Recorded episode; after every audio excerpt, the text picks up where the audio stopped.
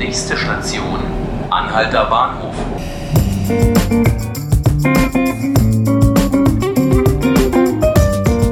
Hallo und herzlich willkommen zu 5 Minuten Berlin, dem Podcast des Tagesspiegel.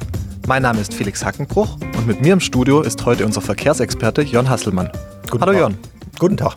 Seit Wochen berichten wir beim Tagesspiegel über Chaos bei der S-Bahn. In den Ferien fielen viele Züge aus. Gerade für Pendler wurde der Arbeitsweg zum Leidensweg. Hinzu kommen etliche Baustellen, die die Fahrgäste mit Ersatzbussen und viel Geduld umgehen mussten. Heute gibt es nun die Meldung von der S-Bahn, dass man so pünktlich sei wie seit Jahren nicht. Jörn, was ist denn da dran an der Geschichte und woher kommt diese Meldung jetzt?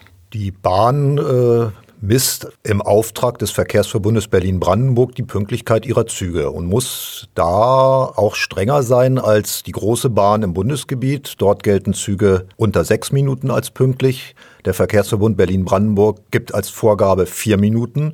Und die Bahn hat ermittelt, und die Zahlen sind verifiziert vom Verkehrsverbund, dass im September der beste Wert seit anderthalb Jahren erreicht wurde, nämlich gut 96 Prozent der Züge waren pünktlich. Das ist einfach mal eine Erfolgsmeldung. Wir sprechen jetzt aber von September, nicht von Oktober, wo jetzt äh, zuletzt äh, einiges an Chaos war. Der Oktober war auch noch gut. Im November wird es jetzt nach diesem äh, Chaos äh, am Bahnhof Ostkreuz sicherlich einen kleinen Einbruch wieder geben. Einbrüche merkt die Bahn sofort. Zum Beispiel hat der Staatsbesuch des türkischen Präsidenten Erdogan die Pünktlichkeit um 0,2 Prozentpunkte durch diesen einen Tag Staatsbesuch verhagelt im Monat September. Was hat denn die Bahn konkret verbessert in den letzten Monaten, äh, damit man jetzt diese guten Werte erreicht hat? Na, der Bahnchef Alexander Kaczmarek sagte mir vorhin am Telefon, dass sich diese Offensive, die im Sommer gestartet wurde, diese Qualitätsoffensive schon ausbezahlt.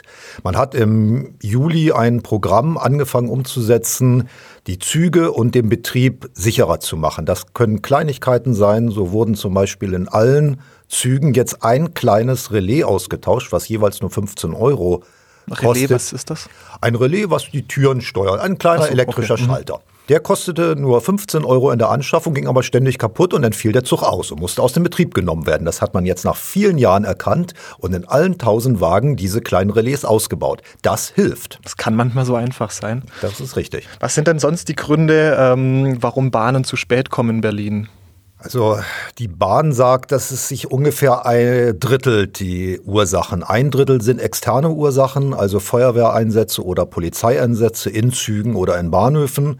Ein Drittel sind Fehler in den Zügen und ein Drittel sind Fehler äh, an der Infrastruktur, also an Weichen, Stellwerken, äh, Schrankenstörungen, all das, was der Fahrgast so aus diesem täglichen Durchsagen an, an ähm, an Gründen so hört. Hm. Hat sich das in den letzten Jahren verändert oder ist das schon immer so getrittelt, etwa diese Ur Ursachen für Verspätungen? Na, die Zahl der Polizei- und Feuerwehreinsätze nimmt zu. Ähm, und sie dauern auch länger. Gerade nach Personenunfällen äh, ermitteln die, ermittelt die Polizei manchmal stundenlang. Bis denn eine Strecke wieder in Betrieb gehen kann, dauert es manchmal drei oder vier Stunden. Das ärgert die Bahn natürlich, aber das kann sie, da kann sie nichts machen. Das sind einfach externe Ursachen und sie nehmen zu, weil der Vandalismus ähm, auch mit Graffiti oder mit sonstigen äh, Vandalismus in der S-Bahn zunimmt. Hm. Nun bin ich ja eigentlich selbst Radfahrer in der Stadt, fahre nur sehr selten S-Bahn. Wenn ich aber S-Bahn fahre, dann merke ich jetzt nicht unbedingt, dass sie häufig zu spät kommt. Was, ich, was mir immer wieder auffällt, ist, dass sie extrem voll ist, äh, gerade in den Stoßzeiten. Äh, kann man da irgendwie was machen oder gibt es da Gründe für? Das wird sich in den nächsten zwei, drei Jahren noch nicht ändern. Es fehlen weiterhin Züge für den täglichen Betrieb, weil eben so viele Defekte da sind und zu viele Züge früher verschrottet worden sind. Besserung wird es erst ab dem Jahr 2021, 2022 geben, wenn die neuen Züge kommen in den täglichen Betrieb. Der erste Zug soll am 1. Januar 2021 von Südkreuz nach Spindlersfeld fahren. Und da ist der S-Bahn-Chef so stolz drauf, dass er um 4 Uhr früh mit im Führerstand sitzen will. Das weiß er jetzt schon. Okay. Das weiß er jetzt schon. Äh, dann noch eine letzte Frage. Ich habe das anfangs ja besprochen. Gerade im Ostkreuz äh, war in den letzten Wochen sehr viel Chaos. Hat sich dann da die Lage jetzt verbessert oder muss man da auch noch abwarten? Sie wird sich mit dem Fahrplanwechsel am 9. Dezember verbessern, weil dann wieder vier Gleise im Betrieb sind zwischen Ostkreuz, Warschauer Straße und Ostbahnhof, also dem wichtigsten und am stärksten befahrenen Stück der Berliner S-Bahn. Äh, bislang war das mit zwei Gleisen ein Nadelöhr in den letzten Monaten. Das war so, weil dort gebaut wurde. Aber jetzt geht das Ostkreuz ja nun seiner endgültigen Fertigstellung nach zwölf Jahren Bauzeit entgegen. Das sind heute mal überraschend viele positive Nachrichten von der S-Bahn. Hoffentlich spüren wir sie dann auch alle bald. Ja, und vielen Dank, dass du dir die Zeit genommen hast und uns von deinen Recherchen berichtet hast. Bitteschön. Und das war's an dieser Stelle auch schon wieder mit 5 Minuten Berlin, dem Podcast des Tagesspiegel.